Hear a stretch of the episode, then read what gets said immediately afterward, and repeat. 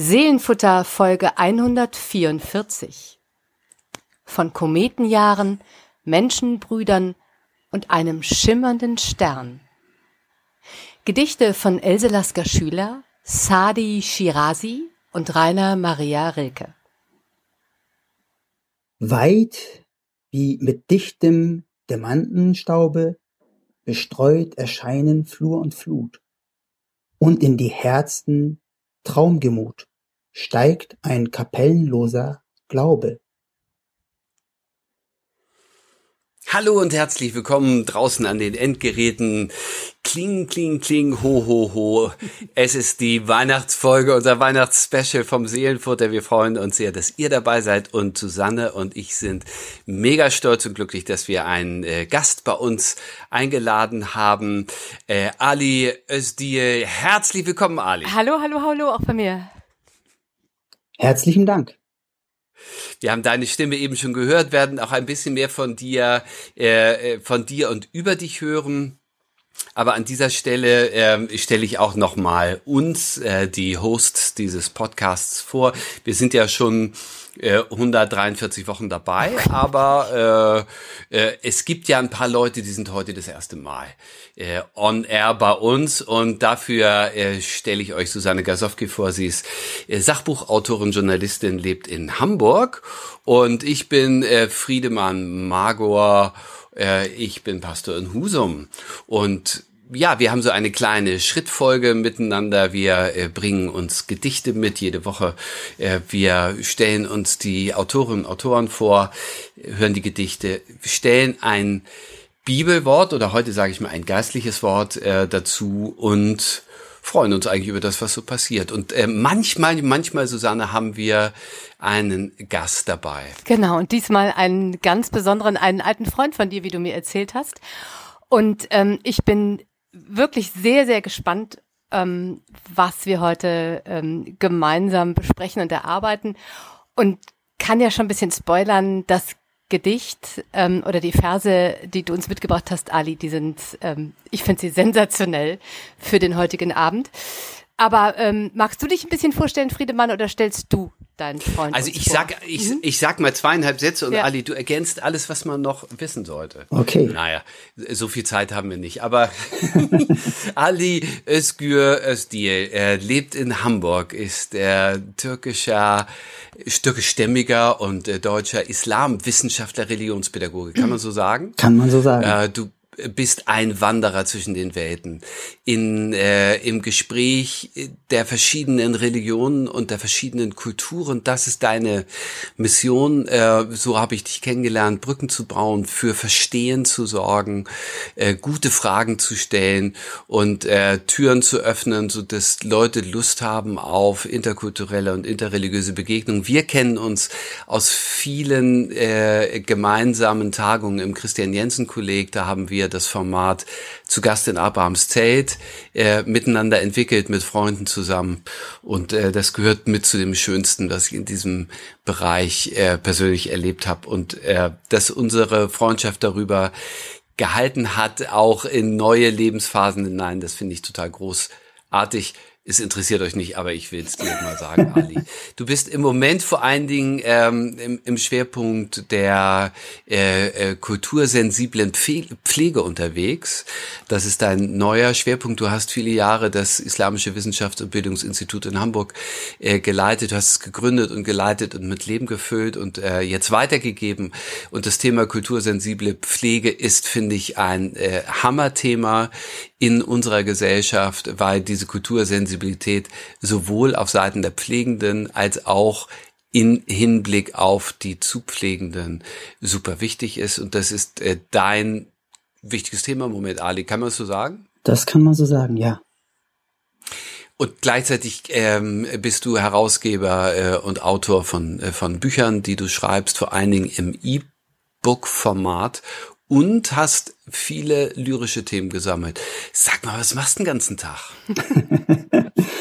ja, also ich, ähm, wie du erzählt hast, äh, habe 20 Jahre lang ein Institut geleitet und hatte mit verschiedenen Berufsgruppen zu tun. Bundeswehroffiziere, Bundespolizei, Ärztinnen, Pflegerinnen, wie du eben erwähnt hast, äh, vor allem Religionslehrerinnen in Deutschland und Österreich, Fortbildung für Imame, äh, natürlich auch was für Eltern, für Jugendliche äh, und wahrscheinlich habe ich ein paar Gruppen vergessen und ich war im Rahmen dieser Arbeit in mehr als 150 Städten in den vergangenen 20 Jahren berufsbedingt, habe natürlich da sehr viele Institutionen und Menschen kennengelernt, aber aktiv bin ich im interreligiösen Dialog seit 1992 das sind jetzt ja wirklich 30 Jahre mhm. und habe ja. natürlich äh, gefühlt mehr Kirchen besucht als Moscheen mhm. und mhm. äh, habe auch sehr viele Pastorinnen und PfarrerInnen kennengelernt, aber das muss ich hier loswerden. Ich weiß nicht, ob das rausgeschnitten wird. Du bist der lustigste Pastor, den ich kenne. mein Gott. Oh, ich bin ja, ich darf ja hier beiwohnen einer wirklich richtig großen Liebe und Freundschaft. Wie schön. Ja, wie schön, wie schön, ist, wie schön. Ähm, ich bin, ich werde hier ganz rot. Und äh, Ali, das habe ich dir vielleicht vorweg gesagt, hier wird nichts geschnitten. Alles klar. Nein, wir machen alles One live Cut. Und mhm. ähm, das, ähm, das ist jetzt, jetzt weiß es die Welt. ja, ja, und ich, wer, wer, wer wäre ich, dass ich da widersprechen würde? Also der lustigste Pastor, da gehe ich mit. Naja, so. Aber wenn wir äh, auch heute eine gewisse Leichtigkeit äh, miteinander haben, äh, soll das nicht schittlich sein, denn Weihnachten ist ein äh, Fest, das der Seele gut tut und das den Menschen gut tut. Und wir haben einen schwierigen Winter äh, aus äh, zehntausenderlei Gründen, die wir hier gar nicht aufzählen müssen. Das wisst ihr alle. Und äh, das ist ja die Grundidee, Susanne vom Seelenfutter. Genau. Wir wollen ähm, euch was in die Häuser tragen, was der Seele gut tut.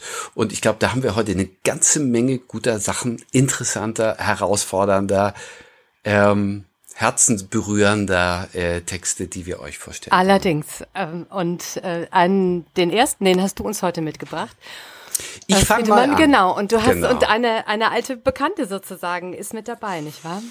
Ja, für ähm, für Seelenfutter-Fans ist Else Lasker Schüler jetzt wirklich äh, sozusagen eine vertraute Schwester. Mhm. Die haben wir hier schon häufiger vorgestellt. Und äh, Ali, ich muss dir sagen, Else Lasker Schüler ist die Dichterin, die äh, Susanne und mich zu dem Thema, äh, wir könnten über Gedichte reden zusammengebracht ja. hat. Nämlich mhm. im, äh, äh, im Sommer 2019 haben wir eine Dialogpredigt über äh, das blaue Klavier von Else Lasker Schüler in der Marienkirche gehalten. Und äh, als dann Corona kam, haben wir gedacht, über Gedichte reden können wir irgendwie. Das, das machen wir weiter. Heute habe ich aber ein anderes Gedicht von ihr mitgebracht, natürlich, das, äh, und zwar mit dem traumhaft programmatischen Titel Weihnacht und äh, ach was. Könnte ja passen. Aber es ist schon besonders. Also, äh, Leute, da müssen wir ein bisschen genau hingucken. Ich erzähle euch noch mal ein bisschen was für Else Lasker Schüler. Für die, die nicht Seelenfutter-Fans sind oder sie sonst noch nicht so kennen. Denn ich vermute, in dieser Weihnachts-Special-Folge sind ein paar Gäste neu dabei. 1806 und Nein, 1869 mhm. ist Else Lasker Schüler geboren in Elberfeld, das ist im äh, heutigen Wuppertal, ein Stadtteil. Sie ist gestorben im Januar 1945 in Jerusalem. Und er ist eine herausragende Schriftstellerin der Moderne, der modernen Avantgarde, also sagen wir mal des risikovollen Gedichts und des Expressionismus. Äh, und da passt unser Gedicht durchaus auch rein, davon bin ich überzeugt.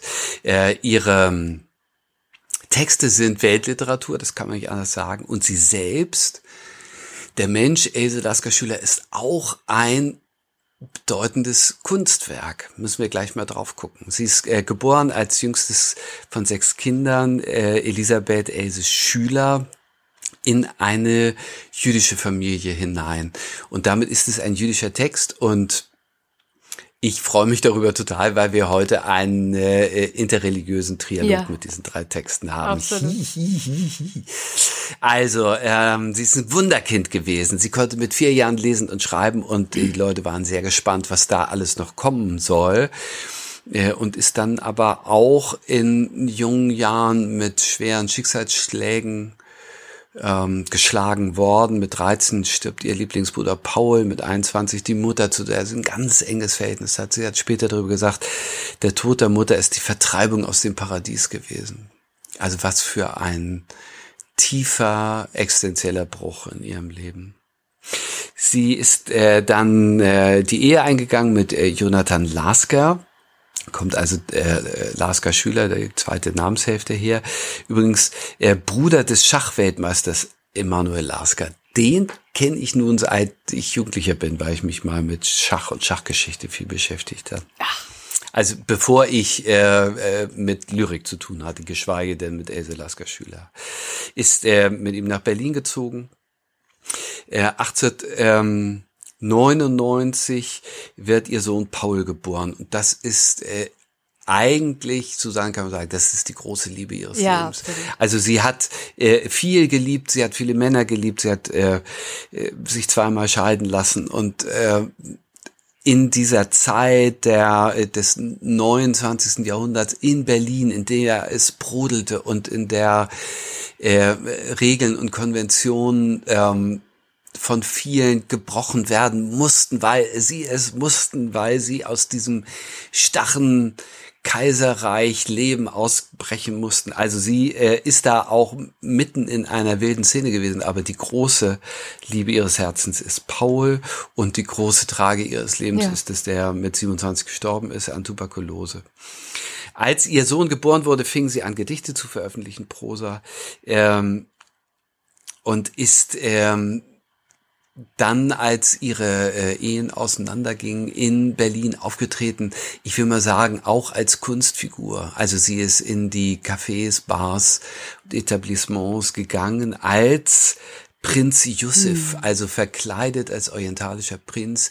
Und ich finde, es äh, sagt sehr viel aus über diese Zeit, äh, in der das Experiment das menschliche, das ästhetische, das künstlerische Experiment ähm, das Thema war. Ja, vor allen Dingen in Berlin, ne? Vor allen Dingen in diesem Melting Ja, natürlich in Berlin. Mhm. Ja, ja, ja, ganz genau.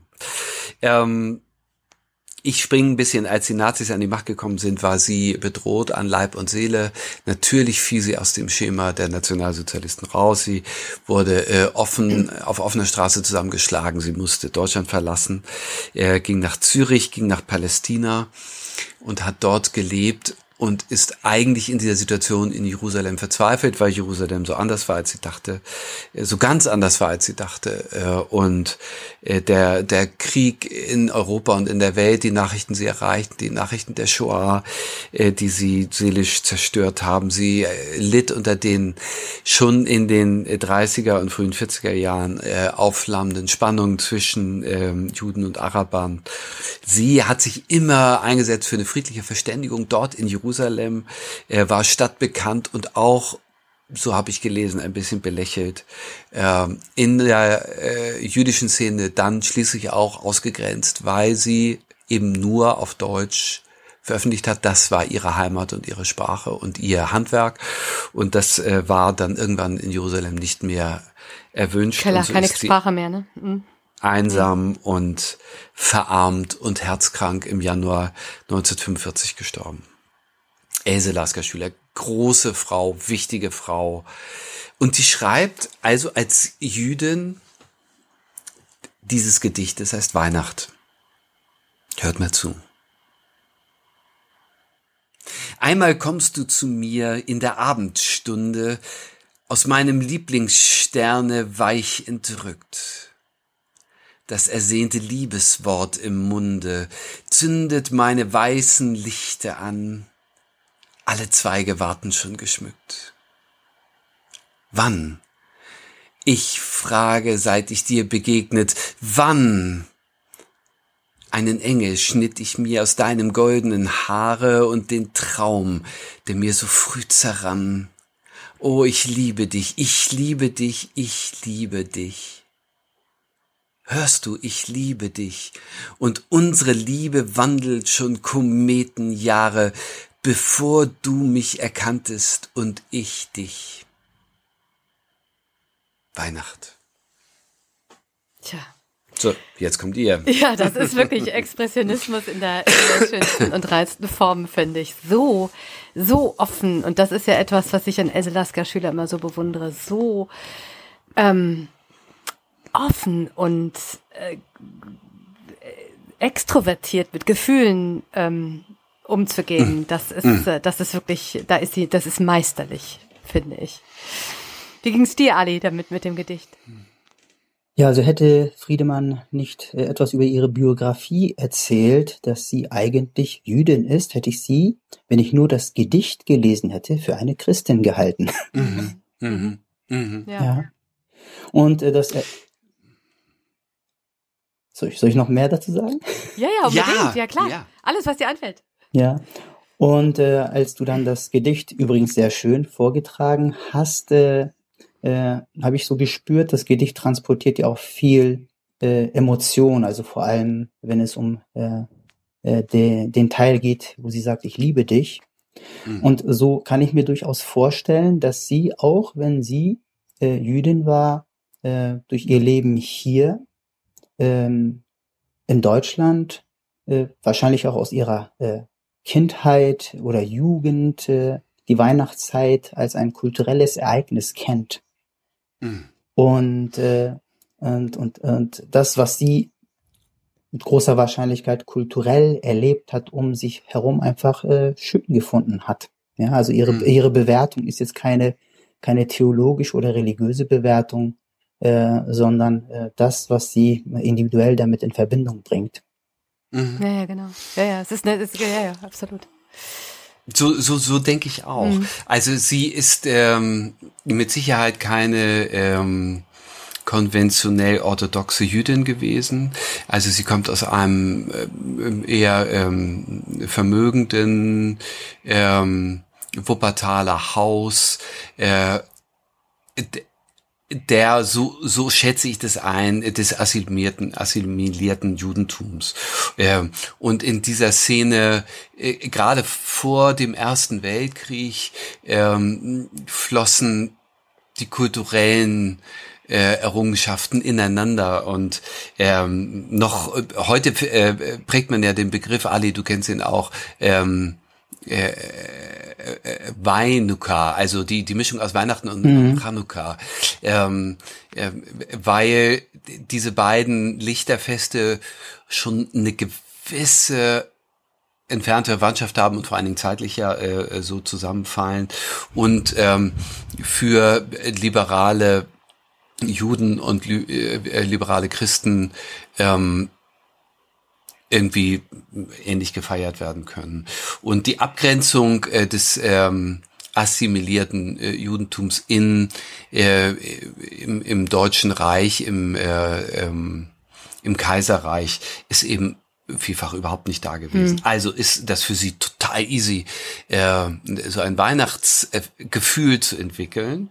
Und äh, da sind ja viele äh, Anspielungen, die ähm, dieses diese äh, äh, weihnachtskulturellen Elemente äh, aufnehmen der der Stern der Lieblingsstern und die Zweige. Also da geht's irgendwie um weißes Licht am Tannenbaum. Äh, und der Tannenbaum ist ja nun auch kein kein biblisch-theologisches ähm, ähm, Motiv. Element, Ja. äh, sondern das ist äh, halt eine ne kulturelle Gabe.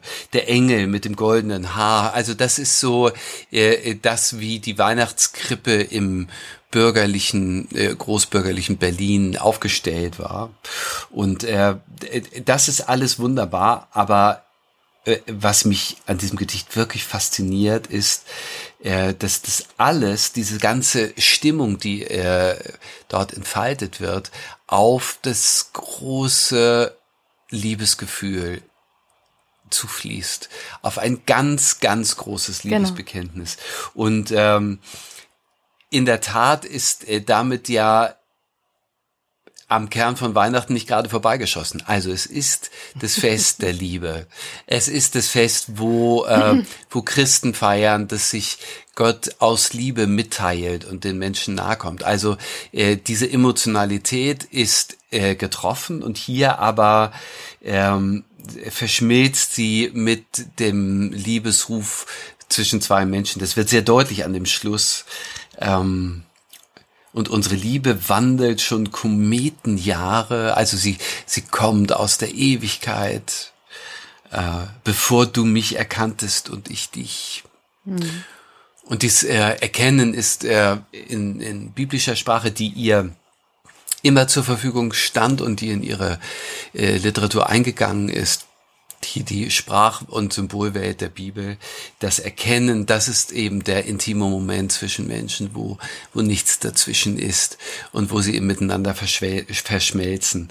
Also die, äh, die Liebe, die auch körperlich dann aus zwei in eins macht. Und das ist äh, schon sehr besonders, finde ich, dass in diesem Weihnachtsgedicht äh, die Liebe alles gibt. Ja, ich finde, es ist ein absolut emotionaler Zugang zu, zu Weihnachten, mhm. zu diesem Fest. Und ich, ich finde, das ist ein Gedicht. Natürlich hat es ähm, durch die Zweige am Baum, das, das weiße Licht, ähm, den, ähm, den Stern, also diese ganzen Assoziationen, die man hat, den Engel, ähm, weihnachtliche Gedanken sozusagen, aber es müsste gar nicht diese Überschrift tragen. Ich finde das ganz bemerkenswert, dass äh, es ist ein Liebesgedicht.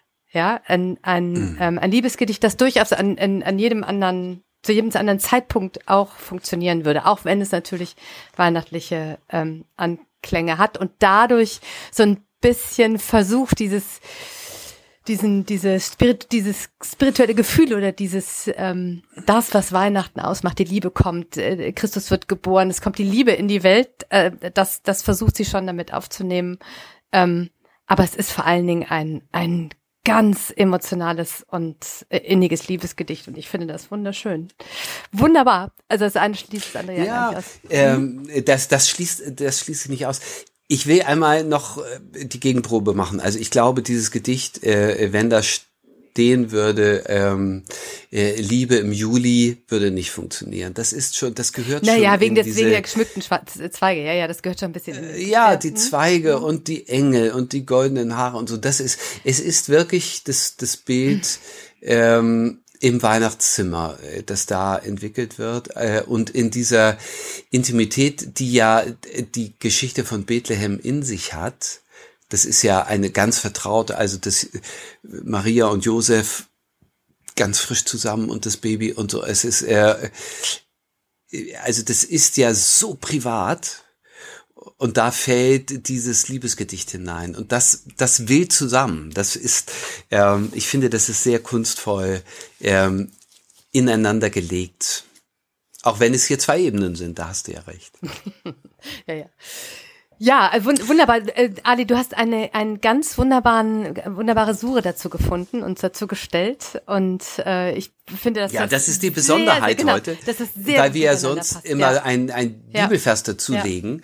Ja. Äh, assoziativ, einfach, also ohne jetzt das Gedicht mit der Bibel erklären zu wollen oder umgekehrt. Das sind, aber einfach mal, was klingt für uns plausibel miteinander. Und weil wir dich als islamischen Gelehrten einladen durften, hast du einen Koranvers mitgebracht. Das ist aufregend. Ja, finde ich auch. Ja, das ist die Sure 97, Al-Qadr, was übersetzt wird als die Bestimmung oder die Vorhersehung. Und ich habe die Übersetzung von dem Dichter und Arabisten Friedrich Rückert. Es gibt ja sehr viele verschiedene ja. Koranübersetzungen. Mhm. Und Friedrich Rückert hat zu seinen Lebzeiten versucht, den ganzen Koran in Reimen zu übersetzen, weil sich mhm. der Koran im Arabischen, das heißt im Original, reimt. Mhm. Und ähm, er hat das Wort Bestimmung, also den Namen der Sure mit Macht übersetzt, also ganz frei.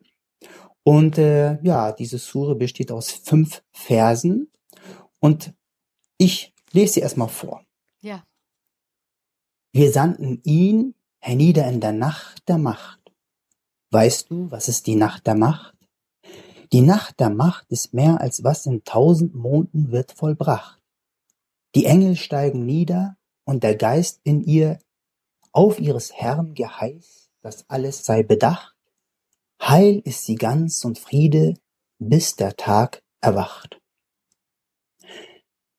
In dieser Sure geht es darum, dass der Koran erstmals dem Propheten Mohammed in einer ganz bestimmten Nacht im Ramadan offenbart wurde. Viele muslimische Gelehrte meinen, das sei die 27. Nacht im Ramadan gewesen. Der Ramadan ist ja der Fastenmonat. Mhm. Mhm. Und ähm, das, was ähm, zu dem Gedicht, was du vorhin vorgetragen hast, aus meiner Sicht so gut passt, ist so wie Weihnachten eine besondere Zeit im Christentum ist, ist der Ramadan, der Fastenmonat, eine besondere Zeit für Musliminnen und Muslime und vor allem der Abend, wenn die Sonne untergeht und man Iftar macht. Iftar würde man eigentlich als Frühstück übersetzen, weil ja mit dem Sonnenuntergang eigentlich der nächste Tag beginnt. Mhm. Also die erste Mahlzeit, die man zu sich nimmt, ist Frühstück. Wir sagen aber Abendessen. Mhm. mhm. Und, und ja, jeden Abend im Ramadan, mal dauert der Fastenmonat 29 mal 30 Tage, kommt man dann mit der Familie oder auch mit Verwandten, Bekannten, Freunden zusammen und bricht das gemeinsame Fasten. Und äh, ja, das äh, erinnert mich dann auch äh, an die Weihnachtszeit, wenn mhm. dann die mhm. Familie zusammenkommt ja. oder auch andere. Menschen zusammenkommen und äh, ja. gemeinsam essen. Und hier geht es darum, wir sandten ihn, damit ist der Koran gemeint, nieder in der Nacht der Macht. Und dann wird der Prophet selber gefragt, weißt du, was ist die Nacht der Macht? Und dann wird hingedeutet, ja, die Nacht der Macht ist mehr als was in tausend Monden wird vollbracht. Das mit Monden sind eigentlich die Monate gemeint. In dieser besonderen Nacht im Ramadan, wie gesagt, für manche Gelehrte ist es die 27. Nacht. Auf jeden Fall, laut Überlieferung des Propheten, ist es eine der ungeraden Nächte im Ramadan. Das könnte auch die 21. oder 23. oder 25. oder 29. Nacht sein. Und traditionell, wenn man bis zum Morgengrauen des nächsten Tages im Gottesdienst verbringt, man kann Koran lesen, man kann beten, man kann Gottlob preisen, also statt irgendwie fernzusehen oder zu schlafen zum Beispiel. Wenn man also die Nacht im Gottesdienst verbringt, bekommt man eine Belohnung für diesen Gottesdienst, als hätte man 83 Jahre lang das gesamte Leben 24 Stunden am Tag Gott gedient. Also das ist damit gemeint, wenn man 1000 Monate umrechnet in Jahre, sind das 83,3333 mhm. Jahre. Mhm. mhm. Ja. Mhm. Und mhm. deswegen wird darauf hingedeutet, da gibt es eine ganz besondere Nacht. Und wenn ihr diese Nacht im Gottesdienst verbringt, bis der Morgen erwacht, nee, bis der Tag erwacht steht hier, ja. Mhm. Und in dieser Nacht steigen ständig unzählige Engel und der Geist, damit ist Gabriel gemeint, auf ihres Herrn Geheiß nieder auf die Erde, heil ist die ganz und Friede, bis der Tag erwacht. Wunderbar. also das ist der, ich finde, das passt so schön, weil die, die ähm, Stimmung, die diese Suche ähm, in mir hervorruft, äh, tatsächlich der Weihnachtsstimmung so nah ist. Mhm. Also diese, diese magische Nacht, äh, diese, äh, äh, dass Himmel und Erde zusammen rücken durch die Engel und durch durch äh, durch Gabriel. Also das das äh, was sonst ja so ewig auseinander ist, es ist äh, magisch durchwoben und äh, das ist das ist ganz ganz bezaubernd. Vielen Dank, dass du das dazu stellst. Ja, gerne. Ich lese uns noch einmal das Gedicht von Else Lasker Schüler vor, okay? Sehr gerne. Mhm. Ja. Weihnacht. Einmal kommst du zu mir in der Abendstunde, aus meinem Lieblingssterne weich entrückt, das ersehnte Liebeswort im Munde zündet meine weißen Lichter an. Alle Zweige warten schon geschmückt. Wann? Ich frage, seit ich dir begegnet, wann? Einen Engel schnitt ich mir aus deinem goldenen Haare und den Traum, der mir so früh zerrann. Oh, ich liebe dich, ich liebe dich, ich liebe dich. Hörst du, ich liebe dich, und unsere Liebe wandelt schon Kometenjahre, bevor du mich erkanntest und ich dich. Else Lasker Schüler. Ja, vielen Dank. Unser dafür. erstes Gedicht. Ja, wunderbar war das. Ihr beiden, äh, da sind wir ja gleich äh, ähm, schwer eingestiegen und leuchten jetzt weiter in das zweite Gedicht, das hast du uns mitgebracht, Ali. Er erzählst uns etwas zu dem Dichter und stellst uns äh, den Text vor. Ja, der Dichter des Gedichtes, das ich für euch mitgebracht habe, heißt Sadi Shirazi. Selbst der Name ist wie ein Gedicht. Ja. Stimmt. Und äh, er lebte von 1210 bis 1292, ist in der Stadt Shiraz in Persien zur Welt gekommen und auch dort später verstorben. Allerdings sollte er nicht verwechselt werden mit Hafiz Shirazi, also auch einem persischen Dichter, der vielleicht sogar in Deutschland noch berühmter ist, Mhm. nämlich Ja, Hafiz, haben, wir ja. haben wir auch gehabt. Mhm. ja, nämlich durch sein Divan, der Mhm. ja berühmt geworden ist durch Goethe, durch dessen Mhm. westöstlichen Divan. Goethe hat ja auch viel über Hafiz gedichtet. Mhm. Nun, Sadi Shirazi, eben auch ein persischer Dichter aus dem 13. Jahrhundert, hat sein Studium in Bagdad vollzogen, damals eines der wichtigsten islamischen Zentren. Und dann ist er gereist durch Syrien, durch Palästina, durch den Irak, die arabische Halbinsel, bis er dann zurück nach Shiraz gekehrt ist und dort seine berühmten Werke verfasst hat. Und seine berühmtesten Werke heißen Bostan und Gulistan. Bostan heißt Duftgarten und Gulistan heißt Rosengarten. Ich habe übrigens äh, eine türkische Übersetzung. In einem Buch sind zugleich beide Werke enthalten.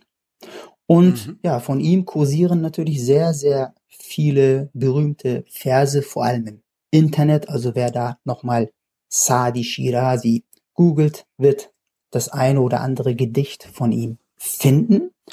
Und ja, ich würde euch gerne eines seiner Gedichte vortragen. Sehr Und dann, Ja. und dann Ja, reden wir darüber. Mhm. Die Kinder Adams sind aus einem Stoff gemacht, als Glieder eines Leibes von der Schöpfung erdacht. Sobald ein Leid geschieht nur einem dieser Glieder, dann klingt sein Schmerz zugleich in allen ihren Gliedern wieder. Ein Mensch, den nicht die Not der Menschenbrüder rührt, verdient nicht, dass er noch des Menschen Namen führt. Tja. Ja, vielen Dank. Das ist ja auch ein Ende, oder? Ein Ende ähm, mit Werf, finde ich. Ein Mensch, der Mhm. nicht das, die Not des Men der Menschenbrüder rührt, verdient nicht, dass er noch des Na Menschennamen führt.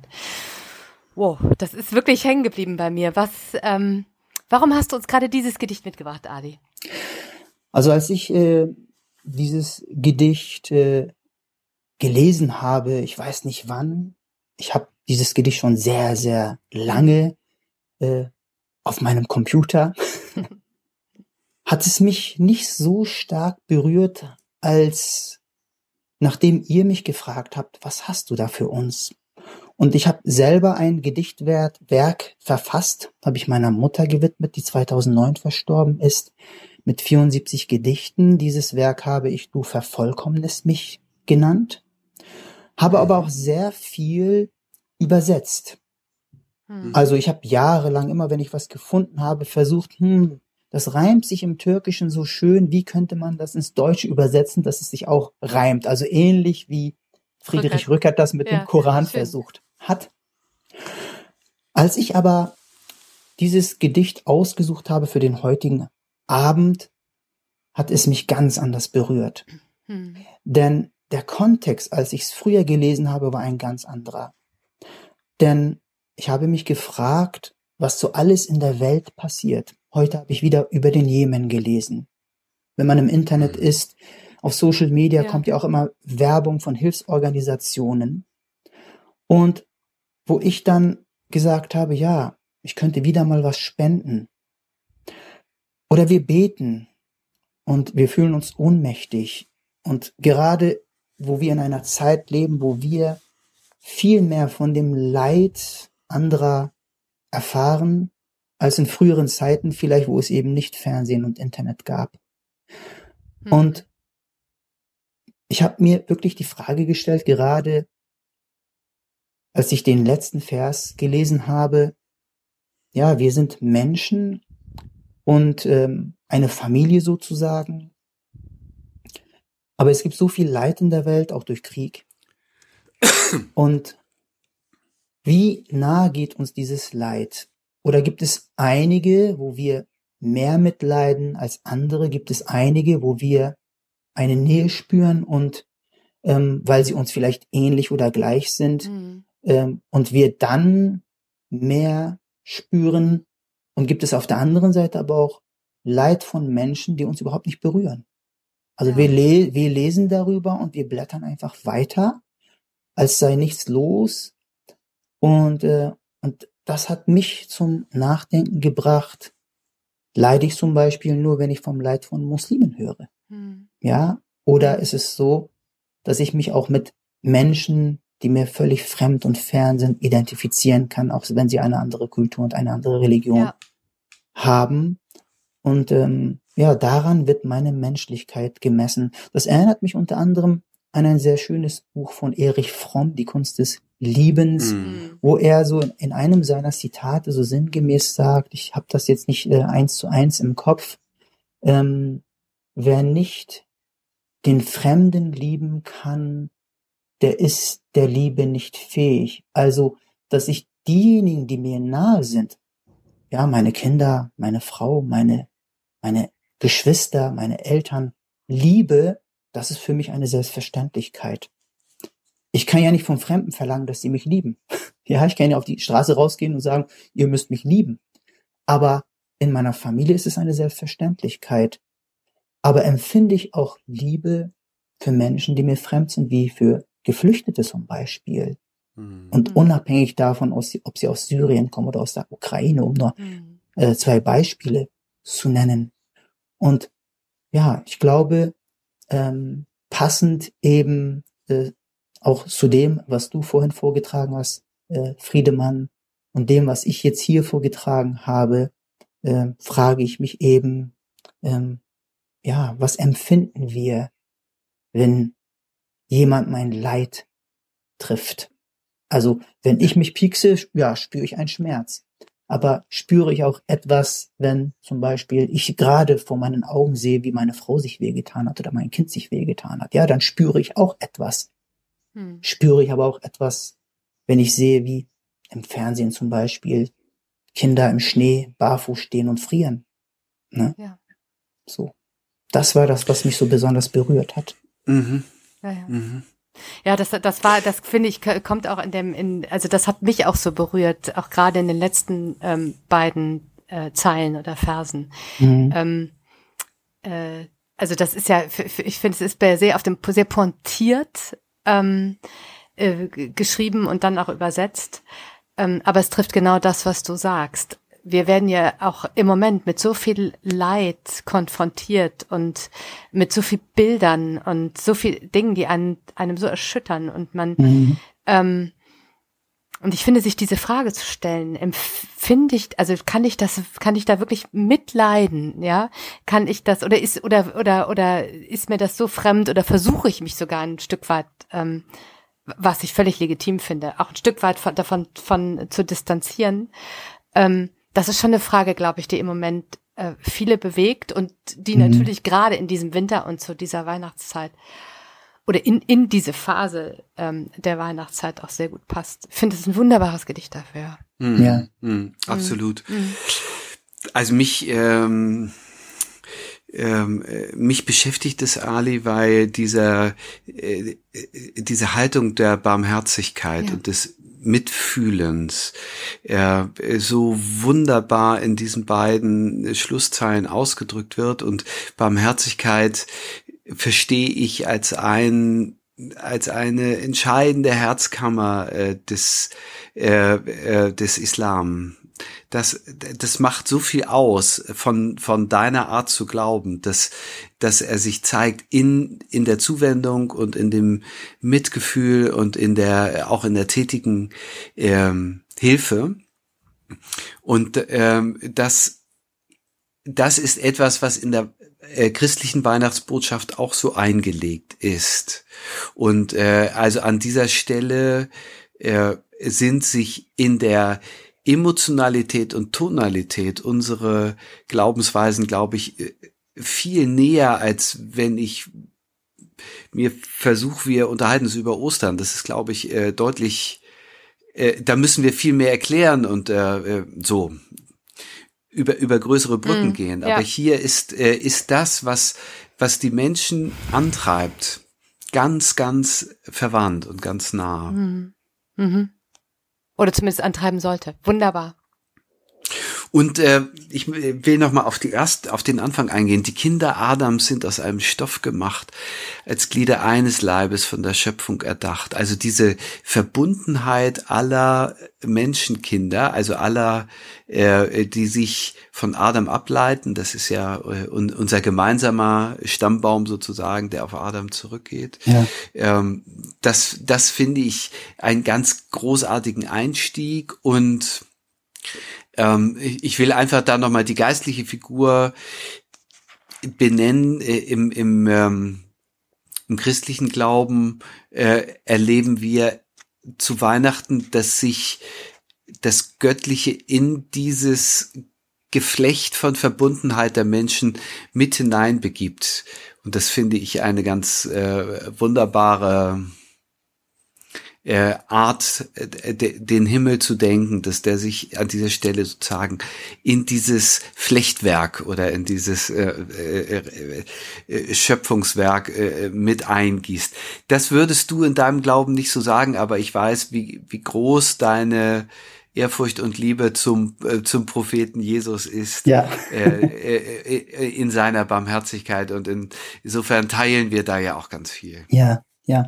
Es ist natürlich so, dass äh, das Wort die Kinder Adams kommt äh, im Koran mehrmals vor. Damit äh, sind eigentlich äh, alle Menschen gemeint, weil Genau. Ja. Mhm. A Mhm. Adam ja auch äh, in äh, bestimmten Kontexten Mensch heißt. Ne? Man könnte das auch als Menschenkinder übersetzen.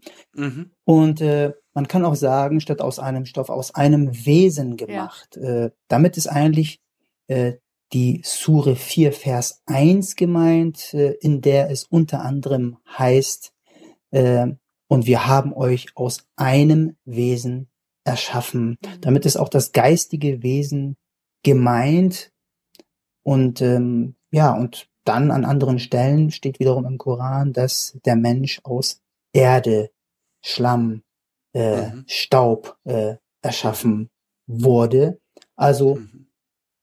Ursprung von Mann und Frau. Äh, biologisch ist die Erde und äh, geistig sind sie aus einem Wesen. Da steht im Arabischen min nafsin wahidatin aus einer Nafs äh, haben wir euch erschaffen. Also man, wenn man so auch äh, die ja den Koran kennt, dann versteht man auch den Vers ganz anders, als wenn man dann sagt, ja, was ist mit jetzt aus einem Stoff gemacht gemeint. Deswegen fand ich diese Information nochmal ganz wichtig. Absolut. Und es wird ja dann noch, äh, noch mal aufgenommen mit alles als Glieder eines Leibes von der Mhm, Schöpfung ganz gedacht. genau. Ne? Ja. Da wird Ja. das Ganze ja noch mal, noch mal ein bisschen deutlicher und unterstrichen. Ein, Mhm. ein wunderschöner, W- Wunderbar. wunderschöner, Sch- äh, eine Linie in diesem Mhm. Gedicht drin. Susanne, du hast dazu ein äh, Bibelwort gesucht und ich finde trefflich aufgeschlagen. Ja, vielen Dank. Ja, ich bin im Alten Testament fündig geworden. Tatsächlich habe ich auch auch dort gesucht, muss ich muss ich sagen, beim und dann äh, auf das Wort des Propheten Sacharja ähm, Kapitel 7 äh, Vers 9 und 10 gestoßen und das geht so. So sprach der Herr Zebaoth: Richtet recht und ein jeder erweise seinem Bruder Güte und Barmherzigkeit und bedrückt nicht die Witwen, Waisen, Fremdlinge und Armen. Und denke keiner gegen seinen Bruder etwas Arges in seinem Herzen. Ich wollte diesen Barmherzigkeit-Gedanken, diesen, diesen ähm, Gedanken des Mitfühlens und Mitleidens, äh, sobald einem ein Leid geschieht, das so heißt es ja auch in, in, in, in der mittleren Strophe, ähm, dann klingt sein Schmerz zugleich in allen Gliedern wieder. Dieses, dieses, diese Barmherzigkeit, diese Güte und Wärme und das Mitleiden für das, das Toll. Beieinander sein, ähm, wollte ich damit nochmal unterstreichen. Ja. Ja, sehr schön. Mm. Und die Aufzählung des Propheten äh, Sacharja passt zu dem, was äh, Ali eingangs gesagt hat. Also die Witwen und Waisen und Fremdlinge und Arme und die Barfußkinder im Schnee. Genau. Also das, dass uns das anrührt, was wir so an Elend in der Nähe und auch in der Ferne wahrnehmen und uns nicht äh, das nicht abwenden und das nicht entfremd lassen. Mm. äh, genau. Schön. Danke dir. Ali, magst du uns das noch einmal vorlesen? Magst du noch einmal lesen, Ali? Gerne. Die Kinder Adams sind aus einem Stoff gemacht, als Glieder eines Leibes von der Schöpfung erdacht. Sobald ein Leid geschieht nur einem dieser Glieder, dann klingt sein Schmerz zugleich in allen ihren Gliedern wieder. Ein Mensch, den nicht die Not der Menschenbrüder rührt, verdient nicht, dass er noch des Menschen Namen führt. Wunderbar. Vielen Dank dafür. Ja, Gerne. vielen Dank. Gerne. Ganz toll. Ah, zwei sehr besondere Weihnachtsgedichte aus dem jüdischen und aus dem muslimischen äh, Bereich. Und jetzt haben wir noch ein drittes Gedicht. Susanne. genau. Aus tatsächlich ein christliches Gedicht von Rainer Maria äh, Rilke. Auch den haben wir natürlich schon das eine oder andere Mal im Seelenfutter gehabt. Wie soll es auch anders sein? Ähm, muss man schon sagen, einer der wichtigsten Dichter der, der literarischen Moderne. 1875 unter dem Namen René Karl Wilhelm Johannes Josef Maria Rilke in Prag geboren. 1926 dann in der Schweiz nach langer Krankheit ähm, gestorben, ist überbehütet, darüber haben wir auch schon mal gesprochen, ähm, bei seiner Mutter aufgewachsen. Ähm, nach dem Tod der Schwester hat er, hat sie ihn sogar als Mädchen angekleidet, da war er noch ganz klein. Ähm, ist sehr äh, behütet, sehr musisch aufgewachsen, großes Talent für Sprache, Dichtung und Malerei. Dann der Bruch mit zehn wurde er auf die Militärschule geschickt ähm, und das, dieser Bruch, dieser, dieser, dieser Drill, nachdem er so behütet aufwuchs, hat sein ganzes Leben ähm, begleitet. Hat ähm, nach dem Abitur so ein bisschen halbherzig äh, studiert, hat dann das ähm, Reisen begonnen. Ähm, auch darüber haben wir gesprochen, hat zu vielen namhaften Künstlern und Schriftstellern ähm, Verbindungen aufgebaut, hat zwischendurch versucht, auch ein, ein bürgerliches Leben zu führen. Das hat aber alles äh, nicht wirklich geklappt. Ähm, ist dann nach Paris gegangen, hat äh, bei ähm, Rodin als Sekretär gearbeitet äh, und dessen Grund, Kunst hat seine Sprache auch nochmal ganz, äh, ganz stark geprägt. Ähm, und dann ist er zurück nach Deutschland, nach Leipzig gekehrt äh, ähm, und hat dann ähm, für den Inselverlag unter anderem gearbeitet. Äh, und äh, klar, dann äh, Kriegsdienst, äh, Erster Weltkrieg, ähm, zurückgekehrt, wie so viele, äh, schwer versehrt und ist dann 1919 ähm, in der Schweiz äh, gestorben. Also zieht dann in 1919 in die Schweiz und ist dann in der Schweiz 1926 gestorben. Mhm. Das Gedicht, das ich uns heute mitgebracht habe, das hat er 1896 geschrieben und zwar im Oktober, wie ich, das fand ich ganz äh, bemerkenswert, weil das ist für mich so ein, aber hört selber, ein ganz, ganz eigentlich, eigentlich so ein, ein der Weihnachtsgedichte, das ich kenne. Du, vielleicht ist damals ja auch schon Spekulatius und Lebkuchen. Ich wahrscheinlich, wahrscheinlich war das schon Ende des 19. Jahrhunderts. Und dann war schon im, im Oktober. Schon nee, im Oktober ich, Weihnachten. Ich zieh's zurück. Ich zieh's zurück. Wegen des Supermarktes meinst du? So, ich fange jetzt einfach mm. an. Es gibt so wunderweiße Nächte, heißt das Gedicht. Mm. Es gibt so wunderweiße Nächte, drin alle Dinge Silber sind. Da schimmert mancher Stern so lind, als ob er fromme Hirten brächte zu einem neuen Jesuskind. Weit, wie mit dichtem Demantenstaube bestreut, erscheinen Flur und Flut. Und in die Herzen Traumgemut steigt ein kapellenloser Glaube, der leise seine Wunder tut. Hanna Maria Rilke Wie schön. Jetzt wird mir noch viel weihnachtlicher. ja, ich bin auch. Das knistert richtig bisschen. mhm. Ich finde, das ist einfach, für mich ist es das Weihnachtsgedicht. Ich kenne das schon eine ganze Weile und Echt? Äh, ich habe es uns heute mitgebracht, natürlich vor allen Dingen auch wegen der letzten Strophe. Ich finde dieses dieses ähm, weihnachtliche Gefühl, das in einem hinaufsteigt, dieses Wund, also so ein bisschen habe ich das als Kind schon so empfunden, wenn man dann ähm, abends, ich habe immer mit meinem Vater einen ganz langen Spaziergang gemacht ähm, Heiligabend vor der Bescherung. Und da hatte ich tatsächlich so ein bisschen das Gefühl, das ist so etwas, es steigt irgendwas ganz Besonderes auf. Ich kann das gar nicht in Worte fassen. Mm. Und ich finde, in, den, in der letzten Strophe hatte das wunderbar formuliert mit steigt ein kapellenloser Glaube, der leise seine Wunder tut. Also es gibt kaum jemanden, der davon unberührt bleibt, glaube ich, in dieser Nacht. Oder wie siehst du das, Ali? Das würde mich mal, äh, das, das finde ich jetzt äh, spannend. ja, ähm, also äh, als du erzählt hast, äh, auch äh, von de deiner persönlichen Art, wie du mit deinem Vater dann spazieren gehst, habe ich mir dann gedacht, auf der einen Seite ist es so, dass mir diese Tradition in Anführungsstrichen fremd ist, weil ja, ich ja Weihnachten nicht feiere. Aber auf der anderen Seite erlebe ich das ja um mich herum. Also jetzt nicht nur, ähm, dass Leute einkaufen gehen, Geschenke kaufen gehen, mhm. ähm, äh, oder die Lichter zum Beispiel, ne, also auch das Ästhetische, ähm, sondern ich habe äh, das Gefühl, vielleicht könnt ihr das ja bestätigen, dass zu Weihnachten die Menschen besser drauf sind.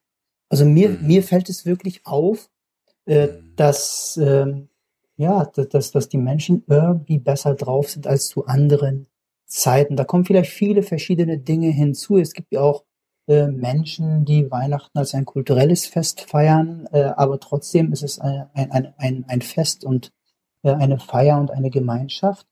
Und ich habe als Außenstehenden das Gefühl, hm, die Leute sind irgendwie besser drauf und freundlicher, sie lächeln mehr. Ja, das hm. kann sein. Vielleicht, ja, ja, das mag sein. Für mich war es immer so, dass an, in dieser Nacht so ein bisschen alles mal zur Ruhe kommt.